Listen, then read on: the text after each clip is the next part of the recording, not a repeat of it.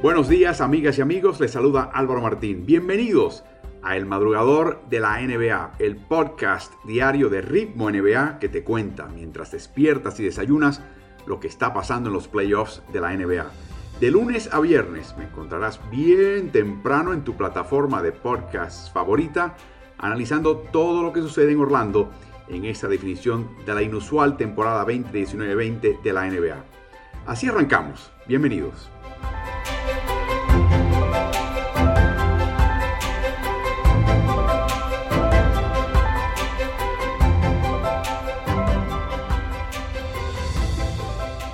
Hoy lunes por la mañana vamos a dedicar este madrugador estrictamente al choque entre Los Ángeles Lakers y Denver Nuggets. Partido que verdaderamente no defraudó, particularmente su cierre. Los Ángeles gana 105-103 con un disparo de triple de Anthony Davis sobre la chicharra para pasar al frente en esta serie 2-0, lo que implica que el próximo partido en esta serie, el martes, que transmitirán eh, Quique Garay y Fabricio Berto, ellos dos solamente por NBA League Pass, sea un partido absolutamente indispensable para Denver Nuggets. Vamos a hablar porque hay mucho que definir acá. Después de perder una ventaja máxima de 5 puntos que disfrutó el equipo de Denver en el primer cuarto, de ahí en adelante, Nuggets tuvo la ventaja en el marcador por un total de 32.9 segundos, todos ellos, esos escasos segundos, en el último cuarto. Fue algo verdaderamente emocionante y este equipo de Denver hay que, una vez más, ya catarlo y valorarlo por ser un equipo frente al cual una ventaja nunca está, está segura o cómoda.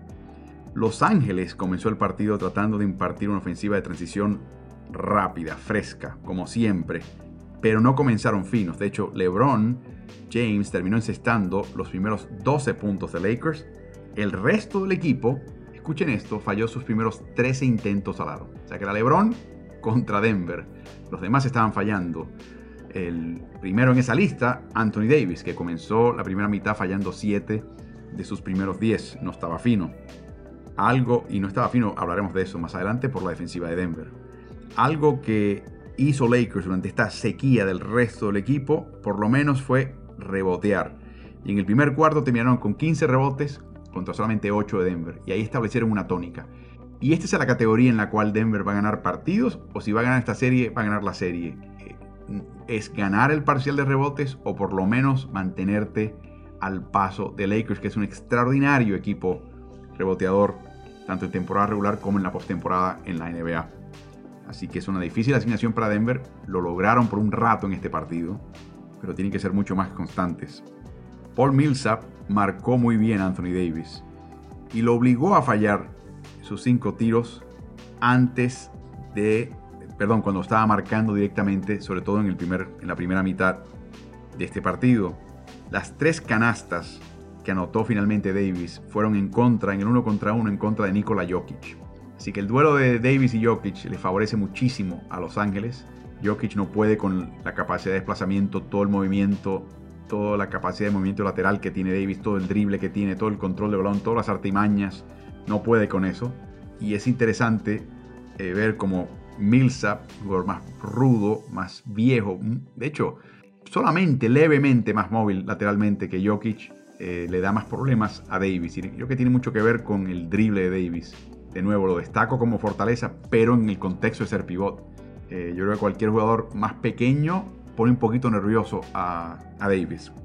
Denver logró quitarle el contragolpe a Los Ángeles y la transición después del primer cuarto. O sea, le tomó un cuarto corregir el problema principal del partido previo.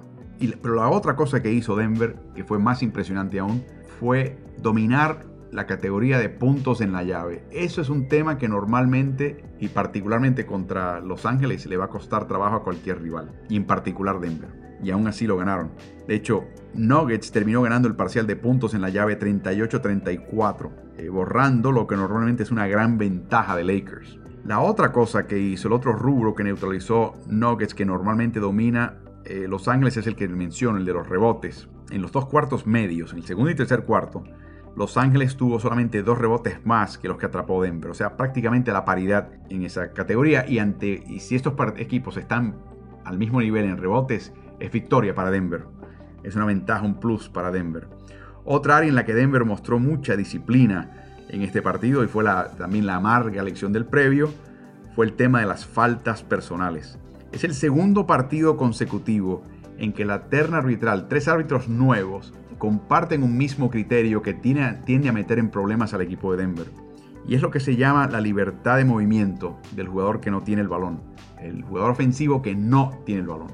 Por ejemplo, corta un jugador de un costado de la cancha a otro y atraviesa la llave o pasa por la línea del tiro libre de un costado a otro, se reubica.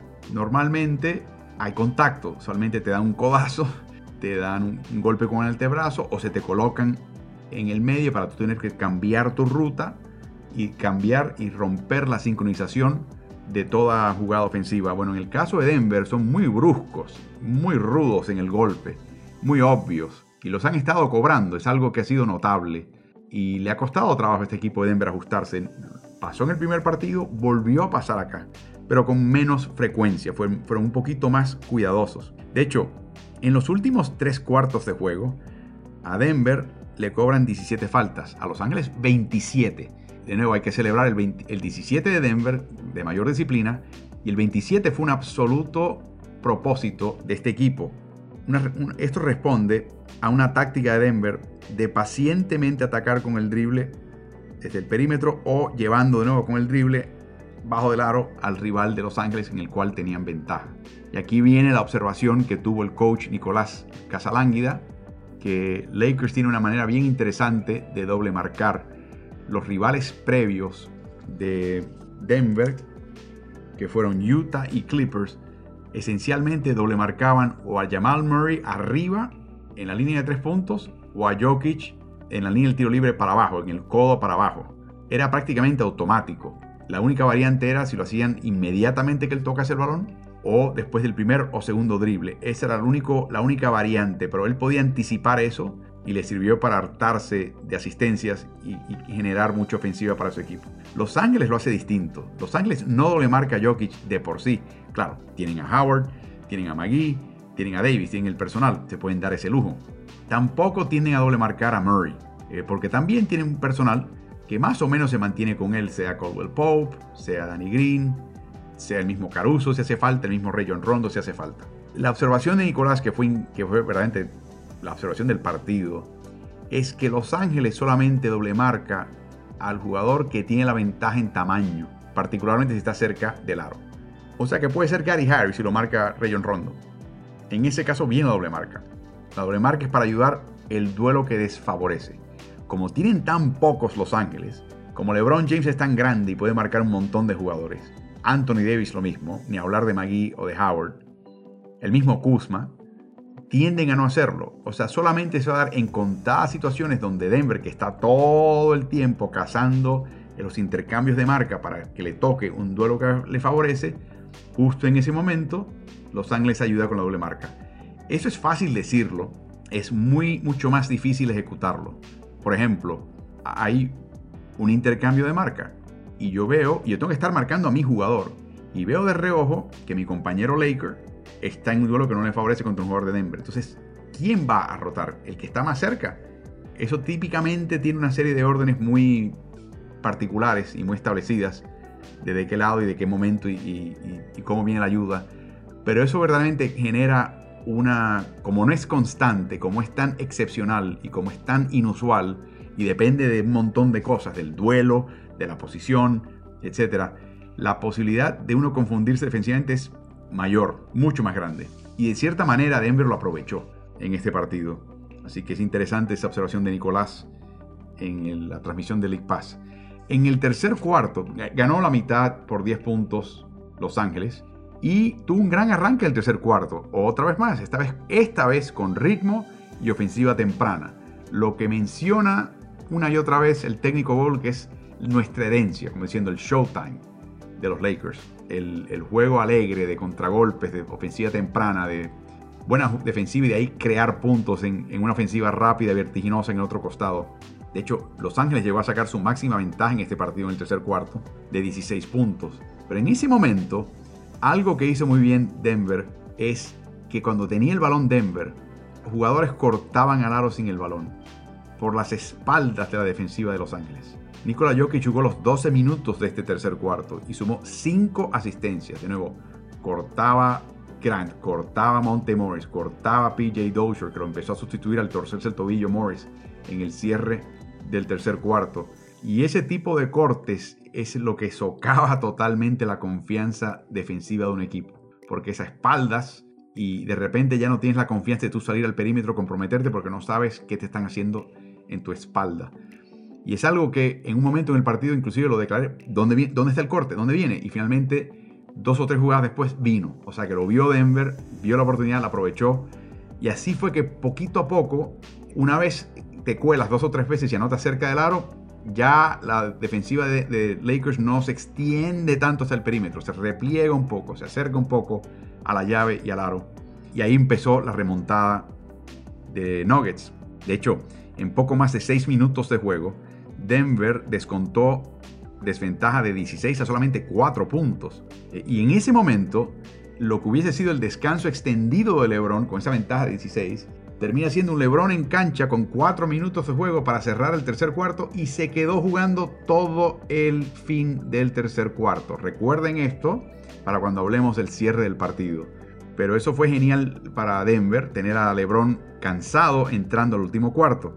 De hecho, James jugó los primeros 5 minutos del último cuarto y aún así, como estaba cansado y como estaba un poquito falto de ritmo porque era el momento del descansar, te dabas cuenta que la ofensiva de Los Ángeles pistoneaba. Estaban atrasados, llegaban a, sus ubicaciones en la cancha tarde, armaban la jugada tarde, estaban retrasados una y otra vez y veíamos disparos en el cierre de posesiones, disparos forzados, disparos por el jugador que no estaba abierto o no le quedaba otra que lanzar porque se estaba acabando el tiempo y eso ayudaba a Denver.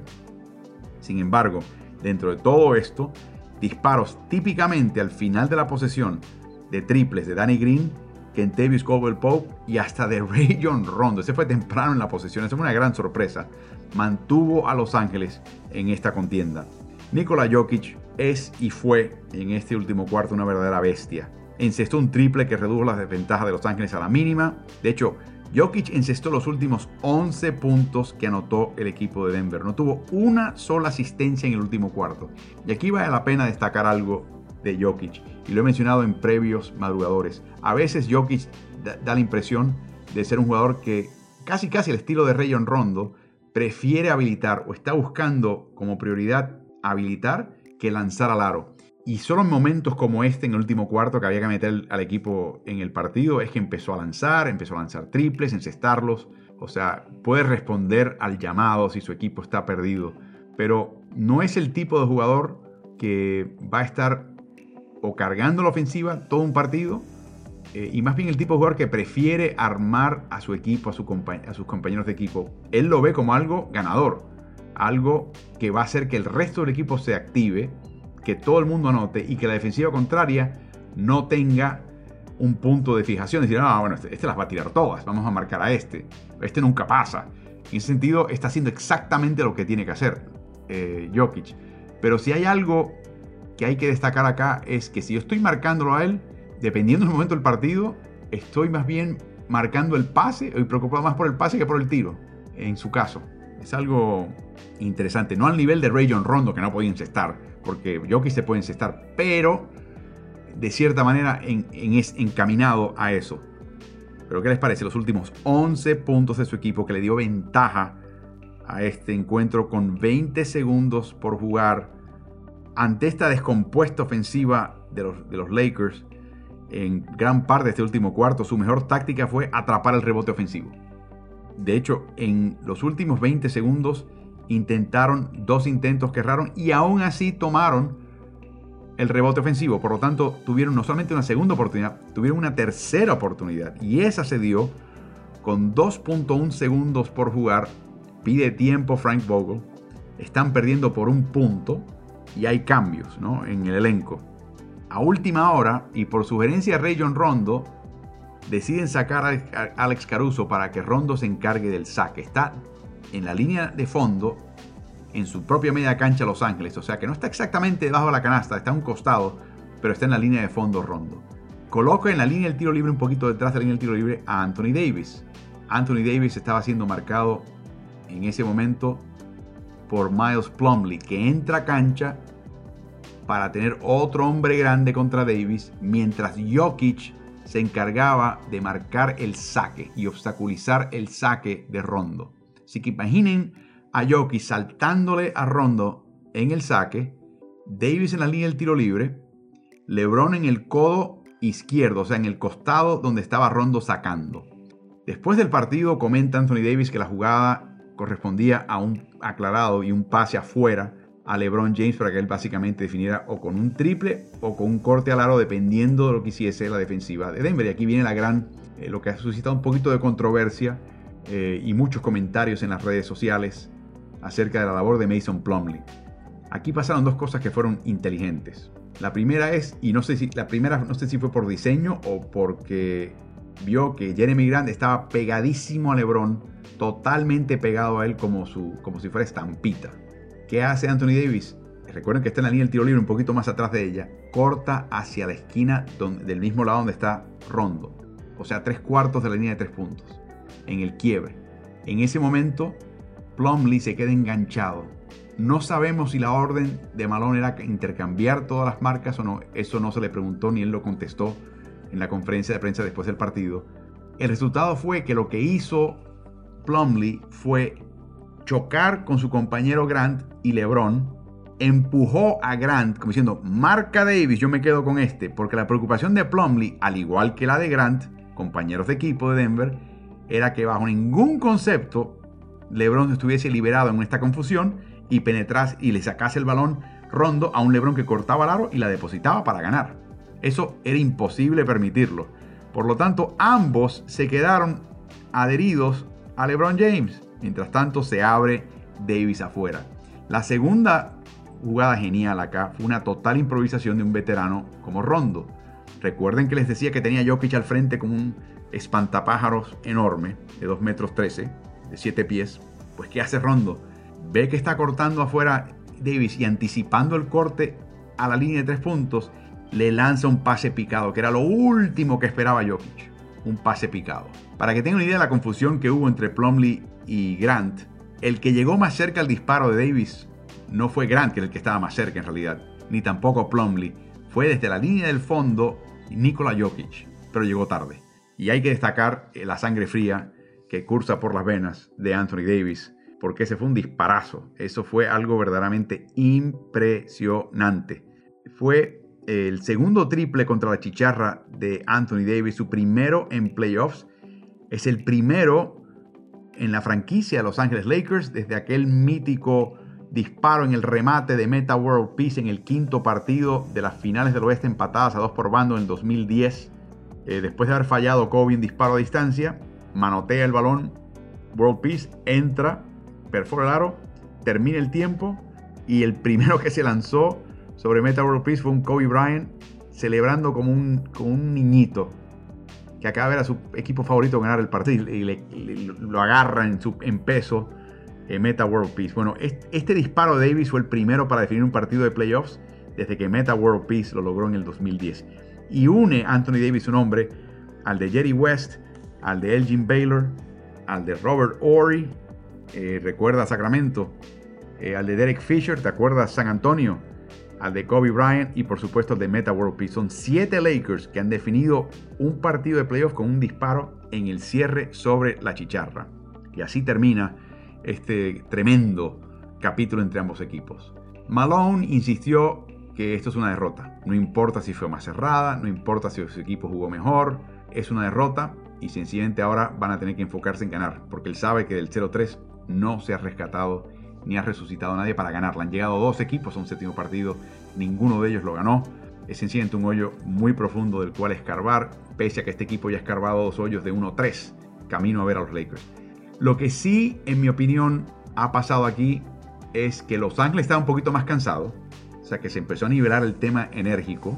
Recuerden que Denver es un equipo joven, eh, por lo general, y, esto va a ser interesante si logran ganar el próximo partido, si logran empatar la Serie 4 y esta serie empieza a tener un poquito más de, proyección y longitud. Escuchen lo que les digo, Lakers es un equipo veterano, no está para series largas.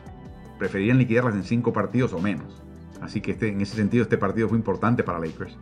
La otra cosa es que ya Denver entendió un poquito la importancia de los rebotes y de eliminar la transición rápida de Los Ángeles. En este caso le tomó un cuarto. En el primer partido de la serie le tomó casi todo el partido, o por lo menos esporádicamente durante todo el partido. La pregunta es si van a poder continuar aplicando esa lección. La otra cosa que hizo bien Denver en este partido es el tema de las faltas personales. Hay una mejor lectura del arbitraje de parte de Denver. De nuevo, eso podría desaparecer en el tercer partido o mantenerse como un tema a seguir. Denver está mejorando los rebotes y Denver fue el equipo agresivo y atacante en la segunda mitad de este segundo partido. Así que hay cosas que Denver puede sacar acá, pese a la derrota, que le tienen que dar un poquito más de confianza, pero la confianza no vale la pena si sigues perdiendo. O sea, si te siguen dando lecciones y te cuesta un partido cada una de ellas, aprenderás cuatro lecciones y te eliminas. Así que hay muy poco consuelo para Denver, pero sí hay una sensación de que estas series, sobre todo el primer partido donde sacó ventaja de 27 Lakers y lo sacó de la cancha, que ya Denver está, es un equipo más competitivo, que ya sabe más o menos lo que tiene que hacer para meterse en, en el cierre un partido para ganarlo y que es cuestión de ganar el próximo partido, como siempre ha sido la usanza de ellos cuando pierden 1-3 las dos series previas. Así que hay cosas de este partido que puede sacar a su favor el equipo de Denver. La única pregunta para muchos al final es por qué no jugó Michael Porter Jr. en el cierre, porque tenía cinco faltas personales. Eh, ¿Por qué no jugó Gary Harris en la última jugada? ¿Por qué eh, PJ Dorso estaba jugando en vez de Monte Morris? Porque se lesionó Morris. Hay cosas que se van a discutir y quizás no tengan tanto peso. Yo creo que la decisión del técnico fue sólida. Lo único que me pregunto es qué pasó en ese intercambio final entre, entre Plumlee y Jeremy Grant, que quizás definió la última jugada. Pero va a ser bien interesante de nuevo ver si Denver en el tercer partido de esta serie, que lo va a llevar Kike Garay y Fabricio Berto, eh, le está tomando la medida a Los Ángeles. Si Los Ángeles ya empieza a caer un poquito en el desgaste de la serie cada 48 horas y la recuperación de Denver es una ventaja para ellos y si poco a poco le está tomando la medida Denver al equipo de Los Ángeles. Eh, por último, interesante el tema de LeBron James. La jugada final fue diseñada para LeBron James. Y yo he hablado cómo en este partido lo desfasaron, lo descuadraron en cuanto a su descanso. Y es posible que LeBron James sencillamente ya no tenía más piernas al final. No quiero decir que fue un cambio de bastón, o sea que un cambio generacional donde LeBron James le concede a Anthony Davis la capacidad de tirar el último tiro del partido. Es posible que sencillamente estaba cansado y vio también que tenía enganchado a Grant y que quizás podía enganchar al otro. O sea, con otras palabras, puede que tenía todas las piernas del mundo, pero se dio cuenta que tenía una mejor jugada. Pero es sorprendente ver a LeBron James en cancha en una jugada que alegadamente, según Davis, estaba diseñada para LeBron, estar estático y ver que Davis se abrió e inmediatamente reconocerlo y hacer su papel en esta nueva improvisación que tuvo Davis por un lado con su corte afuera y Rondo con el saque picado a Davis. Eso fue bien interesante ver eso y hay que empezar a ver esto en el contexto también del cambio generacional que es de esperarse. O sea, esto no es ni bien ni mal, esto no tiene un, aspecto moral. Esto es así, estas cosas pasan todo el tiempo y es interesante sencillamente seguirlo de cerca. Y por último, Los Ángeles hoy vistió los uniformes negros del Mamba con esa piel de serpiente estampada en el uniforme de negro. Después de encestar el triple, Davis se vira y sale saltando y gritando hacia su banca y lo, lo primero que gritó es Kobe. Kobe. Y cuando termina el partido se reúnen en el vestidor de Los Ángeles y lo primero que dice Frank Vogel es que lo de Davis fue un mamba shot, un disparo mamba. Y es cierto, el corte que hizo Davis hacia el perímetro y el triple exactamente lo que hubiera hecho Kobe Bryant.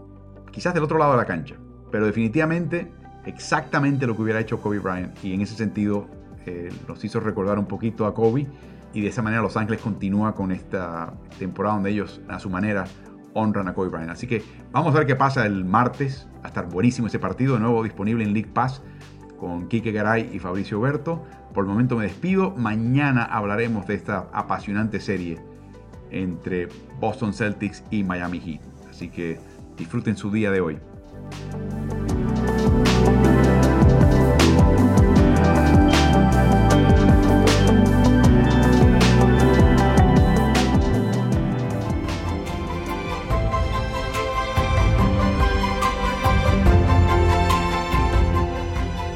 Muchas gracias por acompañarnos en el madrugador de la NBA de hoy. Si te gusta este podcast, acuérdate de calificarnos en la plataforma en la cual nos estás escuchando. Quiero invitarte también a que te suscribas a nuestro newsletter de la NBA que publicamos cada jueves por la mañana. Te llega directo a tu bandeja de entrada en tu casilla de correo electrónico y es totalmente gratuito. Regístrate en nuestra página web smartsports.com. Que tengas un muy buen día de NBA. Hasta mañana.